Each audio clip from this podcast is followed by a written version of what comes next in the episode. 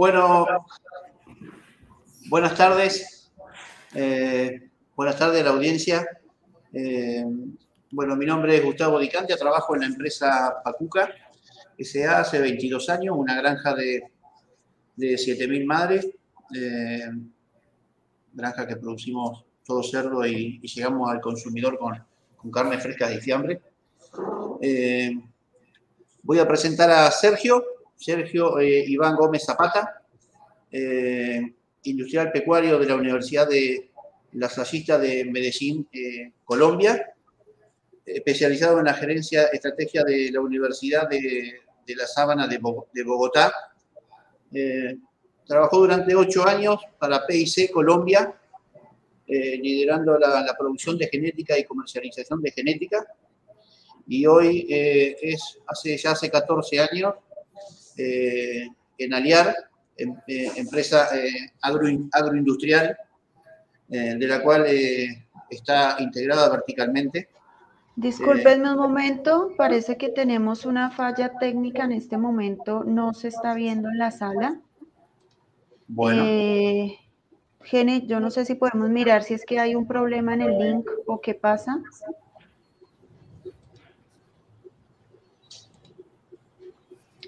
Ya estamos en sala, nos disculpamos porque tuvimos una pequeña dificultad técnica, pero ya te dejo a ti, Gustavo, y puedes arrancar de nuevo. Listo.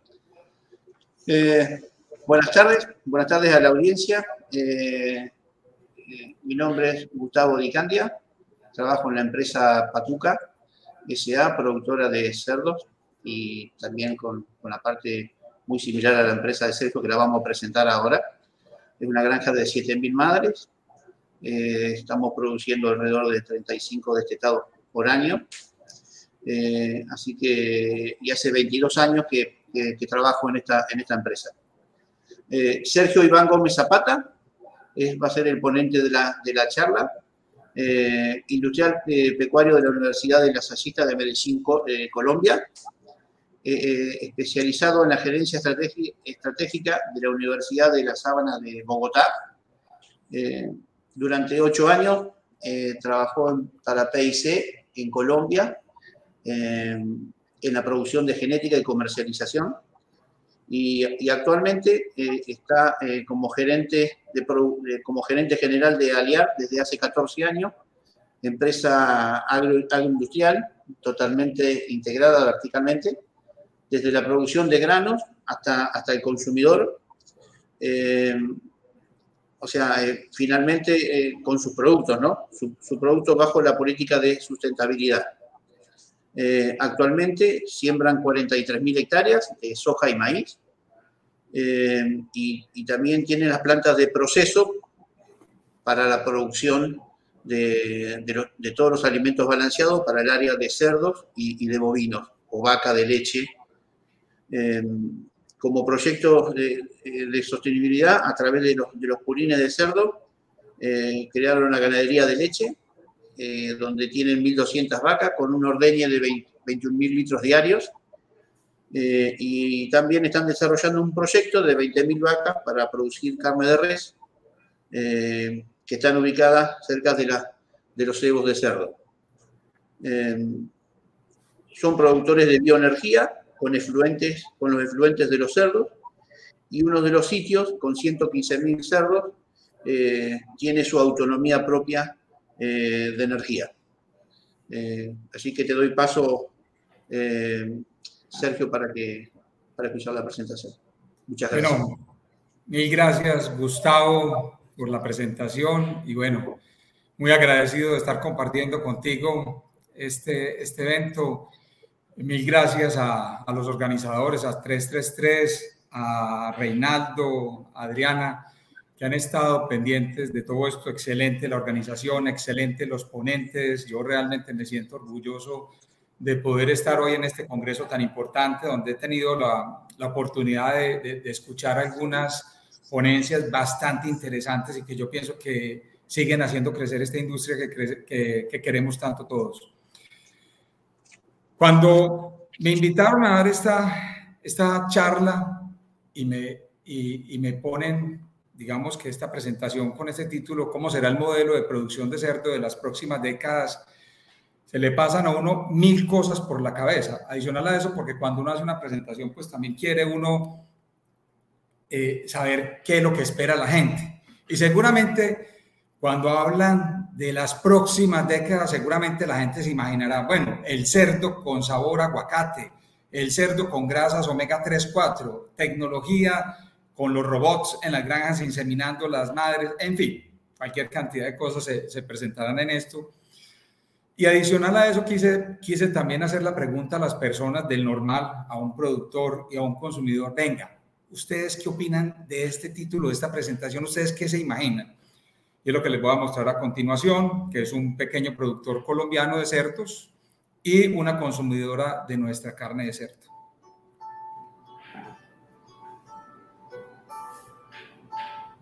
pienso que los pilares fundamentales que desde ahora serán cláusulas obligatorias en los modelos de producción tienen que ver con el bienestar animal, la sostenibilidad ambiental, la responsabilidad social empresarial y las preferencias del consumidor. Obviamente, enmarcados en lograr costos y productividades adecuados en las granjas. Los márgenes no van a seguir alcanzando para tantos eslabones en la cadena cárnica porcina sino que tal vez eran menores y para menor número de participantes.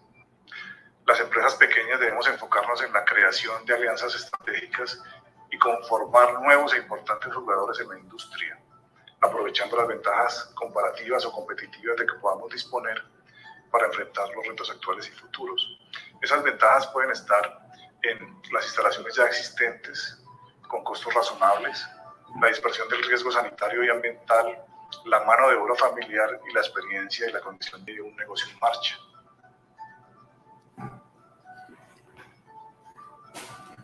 Considero que el futuro de la producción de carne de cerdo va a estar muy orientado a prácticas eficientes de bienestar eh, animal, eh, manejo adecuado de dietas balanceadas en los cerdos, instalaciones que cumplan 100% eh, con los altos estándares de calidad, pero sobre todo que sean amigables con el medio ambiente y finalmente quizá un mejoramiento genético y un menor tiempo en la obtención de pesos ideales para el beneficio de los cerdos.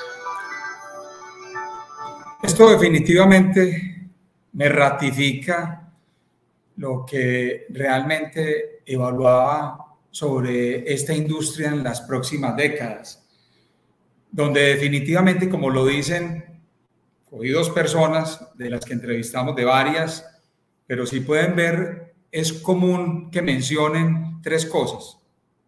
Uno, sostenibilidad social, sostenibilidad ambiental, genéticas y calidad de carne.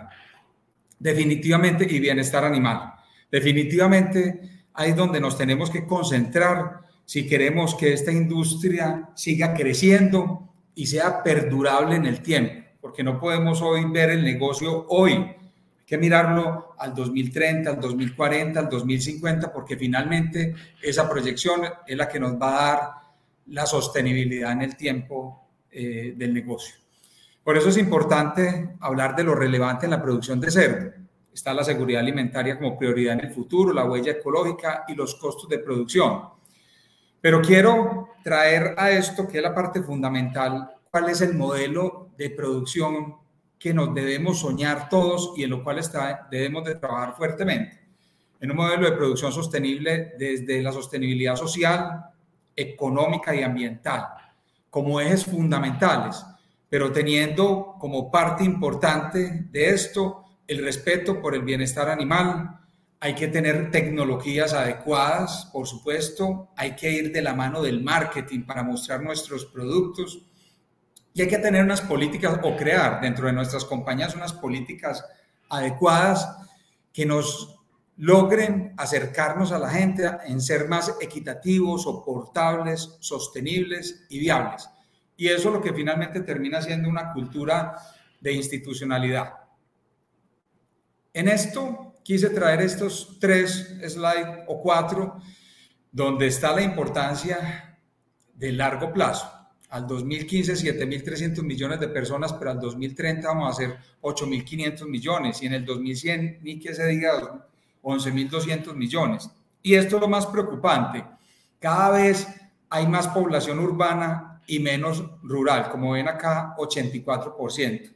Eso nos pone un desafío muy grande. Muchas más personas para alimentar en la parte urbana que demandan servicios de alimentación permanentemente, pero un desafío muy grande en las granjas porque hay que, vamos a tener menos personas que van a querer quedarse, pero las que se queden deben de ser muy bien formadas, capacitadas y motivadas para seguir liderando esta industria.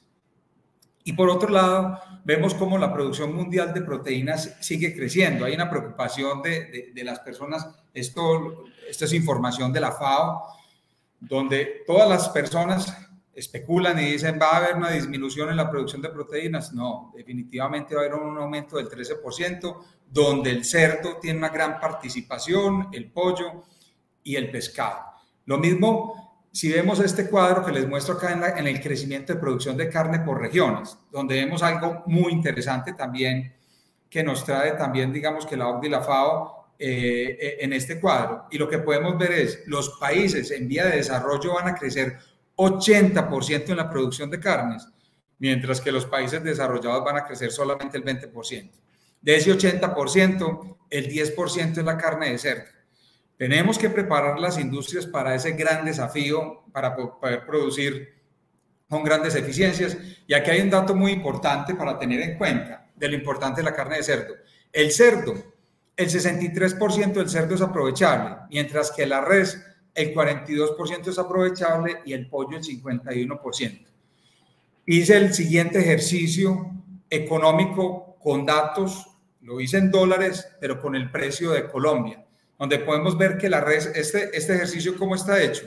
El precio en pie, ejemplo, la red es 1.97 dólares, pero lo que hicimos fue dividirlo bajo eh, el, el, porcentaje aprovechable. O sea que por cada kilo aprovechable de res es 4.72 dólares, en el pollo es 2.98 dólares y en el cerdo es 3.52. Hay que tener en cuenta que hoy en Colombia los precios del cerdo están en un nivel importante pero esto lo único que quiere decir es que somos muy eficientes y cada vez nos acercamos más al pollo y con una gran oportunidad de producir muchísimas toneladas por madre. Yo pienso que hoy hay que pensar prácticamente en 5.000 toneladas de cerdo, de carne de cerdo al año por madre.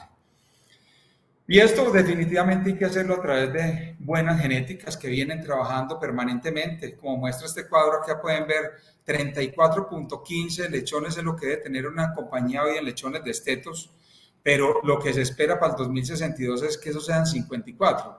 Y esto mismo se traduce en los kilos. Esto finalmente lo que nos va a poner y en lo que hay que trabajar, así como lo mencionaba, en la sostenibilidad económica para poder ser perdurables en el tiempo. Y ahora sí me voy a centrar en el modelo de producción sostenible. Y voy a empezar con la sostenibilidad social. Definitivamente, las industrias, estos negocios y ningún negocio puede generar riqueza al lado de la pobreza. Nosotros en Sudamérica, en general, todos los países convivimos en nuestras zonas de campo y donde están las granjas con comunidades campesinas y comunidades indígenas. Hay que hacerles trabajos eh, para conectarlos con el negocio, donde les podamos ofrecer lo que tenemos y lo que muchas veces a ellos no les gusta en el tema, sin tocar su tema cultural, pero poder aportarles de todo ese proceso. Uno de los temas definitivamente que son complejos en esta industria y Chile tiene una experiencia muy triste en una granja que cerraron bastante grande y es el tema de olores, el tema de bienestar animal, el tema eh, de contaminación, pero ese tipo de cosas las debemos de volcar en beneficio propio. Nosotros con los cerdos no solamente producimos carne de cerdo, podemos producir energía y lo que podemos hacer con la energía es interconectar esas, eh, esos campesinos, esas comunidades alejadas que no tienen acceso a la energía y podemos, las mismas granjas, poder disminuir los costos. Lo mismo con el biogás, generamos energía, pero también podemos dar para sus casas, para que las personas puedan cocinar y con los biólogos y los fertilizantes orgánicos, venga como los enamoramos de eso que no les gusta, que huele, pero finalmente cuando les podemos dar un valor agregado que les sirva a ellos en sus campos, pues finalmente van a terminar generando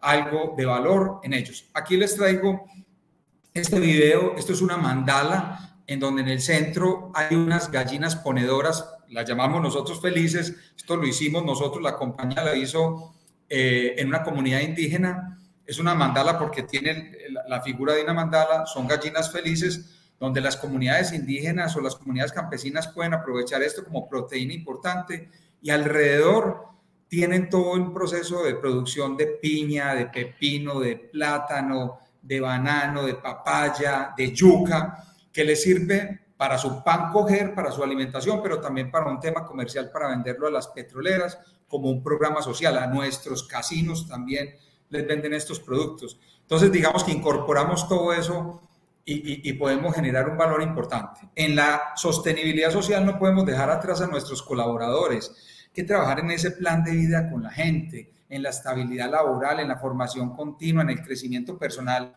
porque definitivamente cuando exponenciamos esos talentos de nuestra gente, lo que vamos a hacer es poder potencializar esos resultados, pero eso solamente se hace cuando la gente está motivada, cuando la gente está alegre, cuando se enamoran. Y cuando los enamoramos de nuestro negocio. Es parte fundamental porque ahí es donde vamos a tener realmente el gran beneficio de las personas, de las comunidades y de nuestros negocios.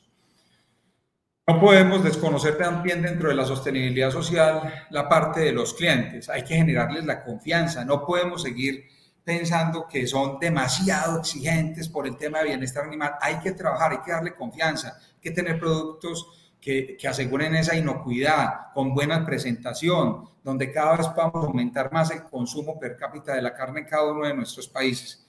Y no podemos caer en ese juego interminable del productor de cerdo, el animalista y los ambientalistas. Yo siempre doy una frase en esto. Los ambientalistas y los animalistas son excelentes para hablar de lo malo que nosotros hacemos. Y nosotros somos pésimos para hablar de lo bueno que hacemos. Ahí es donde tenemos que hacer un cambio importante y tenemos que hacer un trabajo integral donde juntemos a las tres partes y empecemos a generar ideas, busquemos qué más podemos, porque definitivamente hay que hacer mucho en bienestar animal y en el desarrollo sostenible, definitivamente en el tema ambiental. Estos son dos slides que traje también que son importantes porque hay muchas preocupaciones en las personas y va muy de la mano de esto, pero hay un tema que sí es importante. En Colombia preguntamos, ¿es usted vegetariano, vegano o tiene alguna preferencia alimenticia hacia no consumir proteína de origen animal? El 97% dijo que no. Solamente el 2.8 dijo que sí. Pero acá hay un dato importante. ¿Cuál es su motivación o razón para ser vegetariano o vegano? Y simplemente quiero decirles acá este tema, fuera de todos, el maltrato animal, por eso mucha gente se va. Ahí es donde definitivamente hay que trabajar, hay que trabajar en el bienestar animal y evitar ese tipo de cosas, de denuncias de crueldad extrema en los animales. Eso no puede ser. Tenemos que tener la mano en el corazón y cambiar muchos aspectos de manejo. Y dentro de esos está el tema de cumplir la normatividad de bienestar animal. El bienestar animal no solamente pueden ser las instalaciones, es la formación de nuestra gente, que la gente se enamore para que todos podamos trabajar por los animales y podamos tener el cumplimiento que se necesita. En cuanto a la sostenibilidad ambiental, tema bien complejo, donde definitivamente es parte fundamental el trabajo que se tiene que hacer para estar en el tiempo, porque es otra de las grandes quejas del consumidor y de la gente en general con nuestra industria. Hay que hacer granjas que sean eficientes en consumo de agua, en consumo de energía, que sean menos, que, que les podamos trabajar en toda la huella de carbono, que no generen malos olores y eso se puede hacer bajo una mitigación de trabajos en las plantas con biodigestores, con compost, con lagunas de, con aireación, con todo el proyecto de, generación de energía, buscando en eso tener menos emisión de gases de efecto invernadero que finalmente se hacen, pero solamente con el compromiso de todos, cuando las compañías realmente hacen inversiones. Esta finca que les muestro en este video es una finca de 1.800 hectáreas.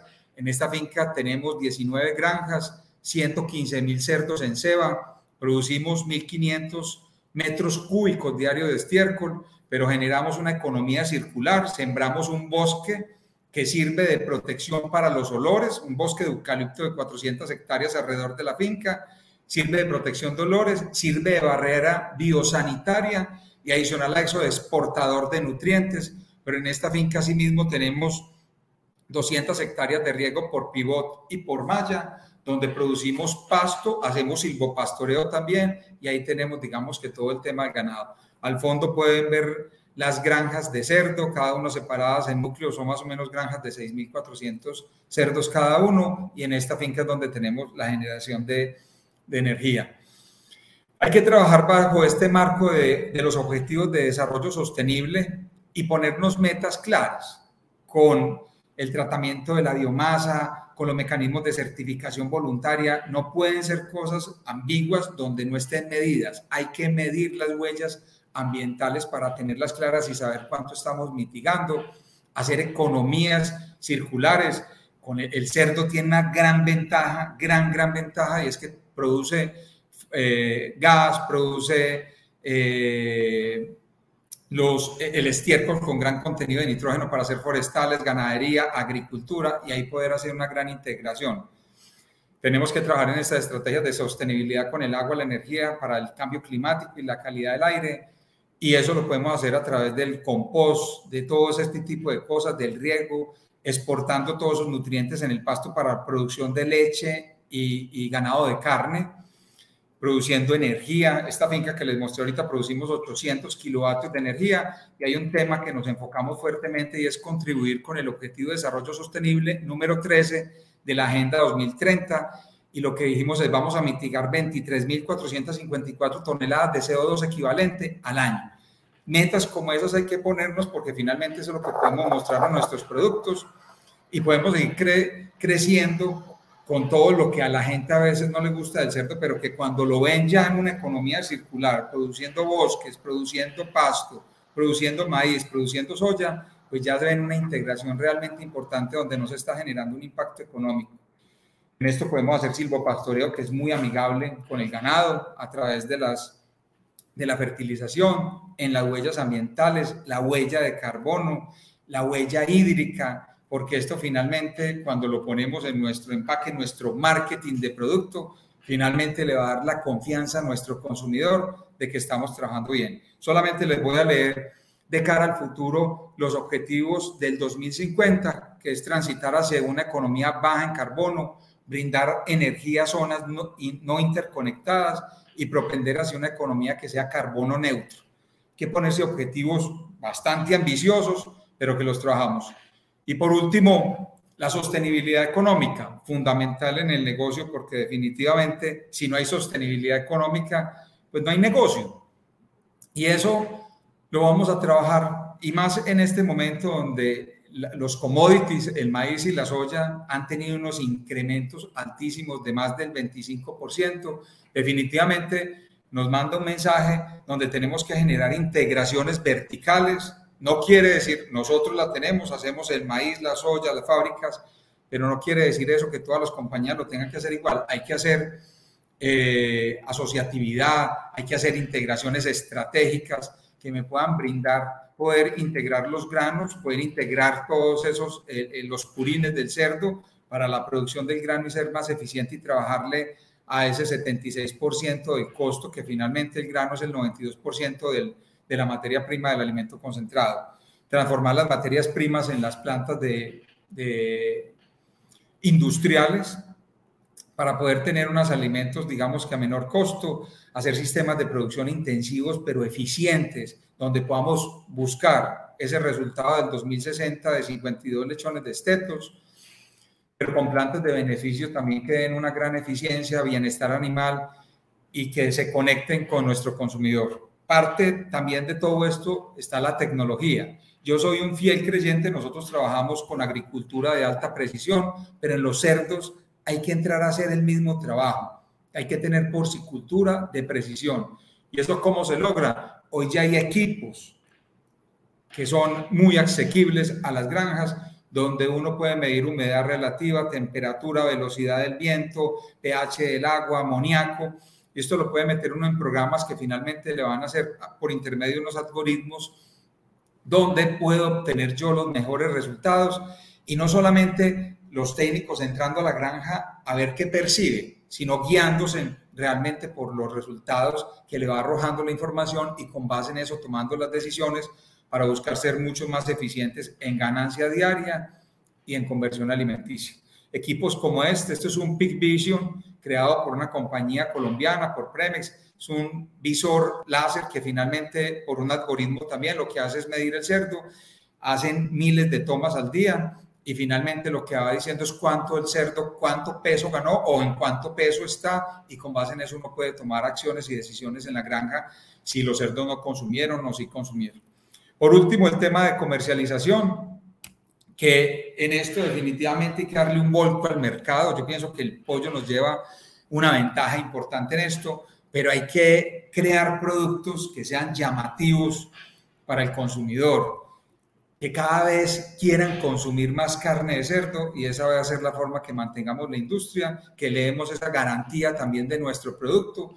Y para eso definitivamente tenemos que trabajar en esa línea los productores, los gremios, los proveedores, la logística y los distribuidores para garantizar esa seguridad alimentaria. Quiero eh, mostrar esto definitivamente y ahorita lo mencionaba, hay gente que es más, tiene una facilidad para mencionar lo malo de la carne de cerdo, pero cuando uno hace esta unión con los gremios y con todo, puede uno lograr tener ese tipo de beneficios múltiples de lo que hace la carne y poder lograr esto que les voy a presentar acá, que lo hizo por Colombia a través del Fondo Nacional de la Porcicultura con el aporte de los porcicultores. Observa valorado ambas te hacen bien. Como la carne de cerdo, que tiene un alto aporte de hierro. Come más carne de cerdo, la de todos los días, pero que sea colombiana. Apoyar o ser apoyado. Ambas te hacen bien, como la carne de cerdo que cuida la salud de tu cuerpo gracias a sus vitaminas y nutrientes Come más carne de cerdo, la de todos los días, pero que sea colombiana. Amar o ser amado. Ambas te hacen bien, como la carne de cerdo que contiene zinc, micronutriente indispensable para tu bienestar. Come más carne de cerdo, la de todos los días, pero que sea colombiana. Cuidar o ser cuidado. Ambas te hacen bien, como la carne de cerdo que contiene vitamina B12, ideal para todas las células de tu cuerpo. Come más carne de cerdo, la de todos los días, pero que sea colombiana. Y no puede faltar el tema del fútbol que nos apasiona tanto a los colombianos. Como la carne de cerdo que te da más energía para alentar a tu equipo. Come más carne de cerdo, la de todos los días, pero que sea colombiana celebrar los goles cantando o bailando. Ambas te hacen bien, como la carne de cerdo que te da más energía para alentar a tu equipo. Come más carne de cerdo, la de todos los días, pero que sea colombiana. Dos temas muy importantes en esto. Uno, horario, horario premium en partido de fútbol de Colombia donde lo está viendo todo el mundo. Dos, come carne colombiana, haciendo una estrategia fuerte a las importaciones de carne. Y realmente unos comerciales muy limpios, muy bien hechos, muy bien elaborados, donde la gente finalmente se entusiasma a consumir carne de cerdo y ha tenido un éxito rotundo. La, industria colombiana los últimos 10 años, antes del año anterior, estábamos creciendo al 10, al 10 anual, este año vamos a crecer al 7%. Por último, quiero dejarles este, este mensaje que me parece muy importante y dice, la idea de que es posible conseguir el progreso económico sin pensar en el progreso social o ambiental ya ha demostrado con creces su invalidez, no solo porque es lo correcto y lo moral, sino porque de eso depende el progreso, la sostenibilidad e inclusive la existencia de cada empresa a largo plazo. Michael Porter. Parece un mensaje bastante importante eh, para, para esta presentación. Muchísimas gracias. Espero que haya estado dentro del tiempo. Sergio. Eh, muy bien, eh, excelente. La verdad que fue un mensaje, un mensaje que todos los países o todos los productores o todas las provincias tenemos que dar. La comunicación es fundamental, saber, saber comunicar como sector, de que hay un montón de cosas que se están haciendo muy bien. Eh, es lo primero que tenemos que hacer, comunicar. fantástico, la verdad que estuvo excelente. Te hago una, una, pregunta. bueno, es un saludo, Sebastián Dorado, Montenegro. Muchas gracias por la presentación. ¿Creen ustedes que el modelo de producción de cerdo seguirá apoyado en la dependencia directa de maíz y harina de soja? Definitivamente. Eh, las dos materias primas fundamentales, una la que aporta la energía, que es el maíz, y la soya que aporta la proteína. No hay ningún otro grano que tenga el potencial de energía y de proteína que tienen esos dos. Por supuesto que hay formas, yo pienso, no soy el especialista nutricionista, pero hay formas de poder hacer, digamos que otras fórmulas, pero los granos fundamentales que siempre van a comandar son esos dos. Por eso, definitivamente hay que buscar alianzas y estrategias con agricultores o con proveedores para poder cada vez tener un, acceso más económico a estas materias primas eh, o un poder de negociación mejor para poder tener un mejor costo de producción. Eh, Sergio, eh, bueno, una cosa que se me pasó en tu presentación y muy importante de que perteneces a una empresa que tiene 20.500 madres, así que, que producen 33 eh, cerdos al año, y de que sin duda ustedes están buscando esto de trabajar en la sustentabilidad del sector, eh, sin duda que los enfoca haciendo punta dentro del sector. muy buena la política que tienen formada eh, y creo que es el camino que tenemos que tomar. Eh, en nuestro caso también hace varios años que estamos así y creemos que es el camino eh, de, producir. Así que, que bueno. Hay, hay algo importante para agregar, Gustavo. Colombia es un país netamente importador de materias primas de maíz y soya para la producción de proteína de origen animal importamos alrededor de 8, millones de toneladas al año. Solamente producimos el 7% total de lo que necesitamos. Eso nos pone en una desventaja competitiva grandísima y no nos da seguridad alimentaria. Por eso es importante cuando uno habla de sostenibilidad poder utilizar ese gran recurso que se tiene con los cerdos para generar fertilización de los campos y uno poder obtener mayores eh, potenciales de resultados en la agricultura. Eso es, eso es fundamental y hay que ver cómo se hacen en los países porque definitivamente si no esa sostenibilidad económica va a ser muy difícil de llevarla y ser, digamos, que, que, podamos perdurar en el tiempo. Totalmente. Acá, eh, Rosa Margarita Calderón, eh, Amortegui, excelente presentación como industria en Colombia, ¿qué tan lejos crees que estamos en producir de forma sostenible? Yo pienso que se han hecho unas apuestas muy importantes. Cada vez hay una mayor conciencia. Lo que no puede ocurrir es que sea simplemente por efecto de la presión de las entidades de control y del consumidor. Debe ser una iniciativa propia por el cuidado del ecosistema y por la perdurabilidad del negocio. Definitivamente, si no cuidamos el ambiente, si no cuidamos la parte social, definitivamente estos negocios van a ser de corto plazo. Eh, siempre en los negocios van a haber amenazas, seguramente algunas lejanas, otras cortas. Voy a decir algo, las proteínas de laboratorio ya vienen en desarrollo, se vienen dando cosas. Entonces no podemos hacernos los de los oídos sordos en no escuchar a nuestro eh, consumidor o no escuchar a las personas que realmente no les está gustando algo de nuestra producción. Hay que cambiar y hay que buscar negocios sostenibles. Yo creo que cada vez hay mayor conciencia y, espero que eso sea. Hoy las juventudes jalonan bastante ese tema y yo sé que todos vamos a estar trabajando de la mano de esta industria, de esta industria que, que tanto queremos. Sí, sin duda que sin duda que yo creo que se está haciendo punta y que tenemos que hacer una industria que sea amigable, que, podamos comunicar y hacer saber de que, de que, vamos en ese camino, ¿no? Eh, Giovanni y Pavón Vargas, eh, eh, ¿qué potencial ve al cultivo de la yuca en nuestro país para elaboración de alimentos balanceados? ¿Me repites, por favor, la pregunta?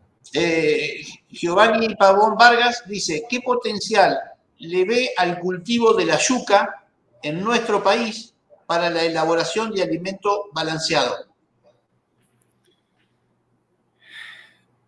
Vuelvo, no, soy el especialista en tema de nutrición, nosotros no hacemos cultivo de yuca, pero definitivamente las, las empresas que tengan la posibilidad, claro, la yuca tiene unos importantes contenidos proteicos y de energía que pueden servir para todo eso. Ahí es donde es importante, digamos, que hacer todas esas estrategias de la mano de especialistas para mirar en esas, en esas granjas, en los campos donde están, venga cuál puede ser ese aporte que pueden tener.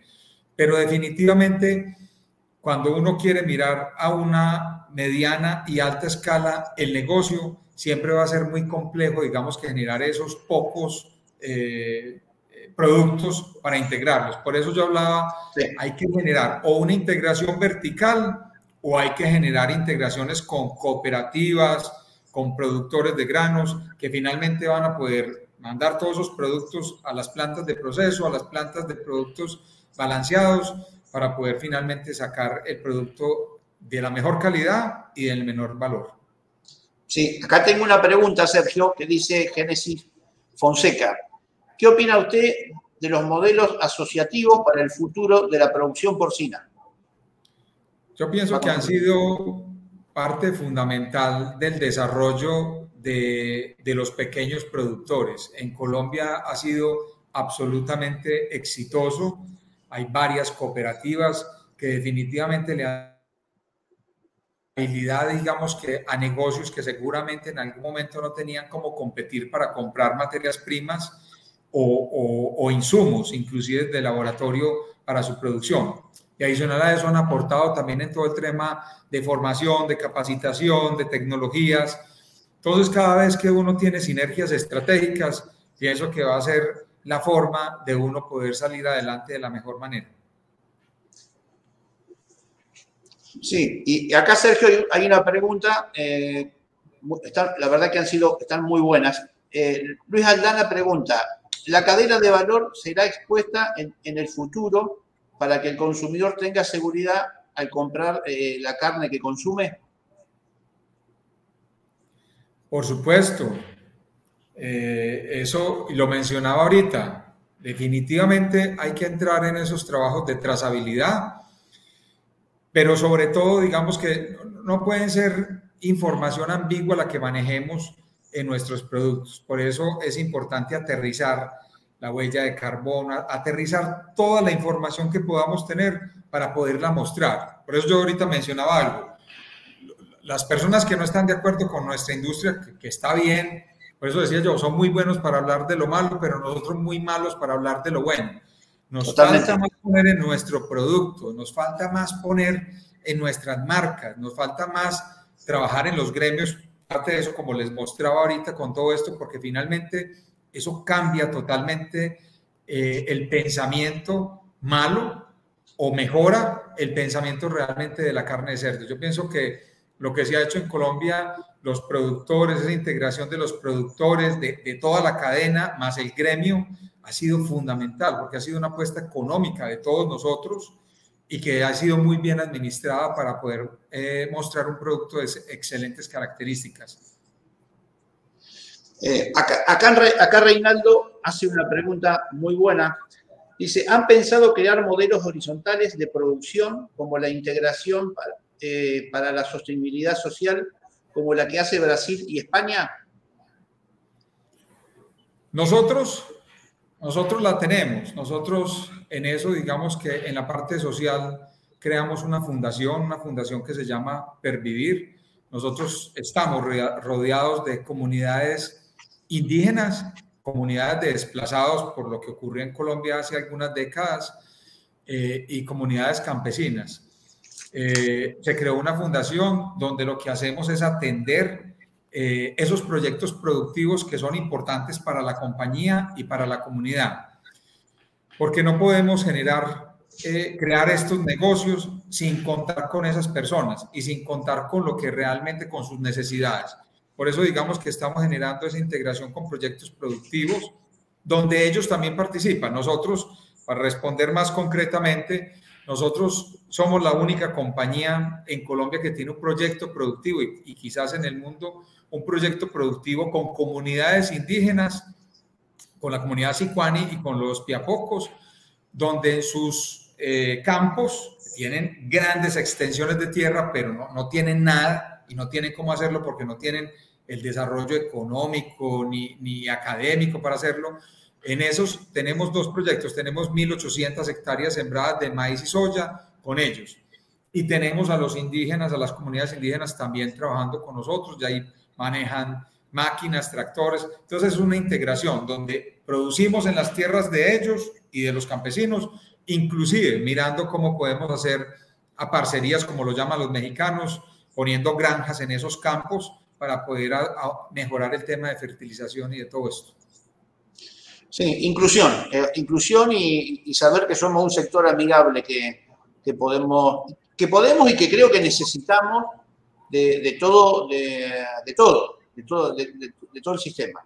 Y Gustavo, y hay una cosa que entendimos que la mencioné en la presentación también, y es que primero hay que saber ubicar muy bien las granjas pero hay que entender que la gente, no todo el mundo le tiene por qué gustar el cerdo y a lo que huele el cerdo. A mí me huele bueno porque me huele a plata, pero hay otros que no. Sí.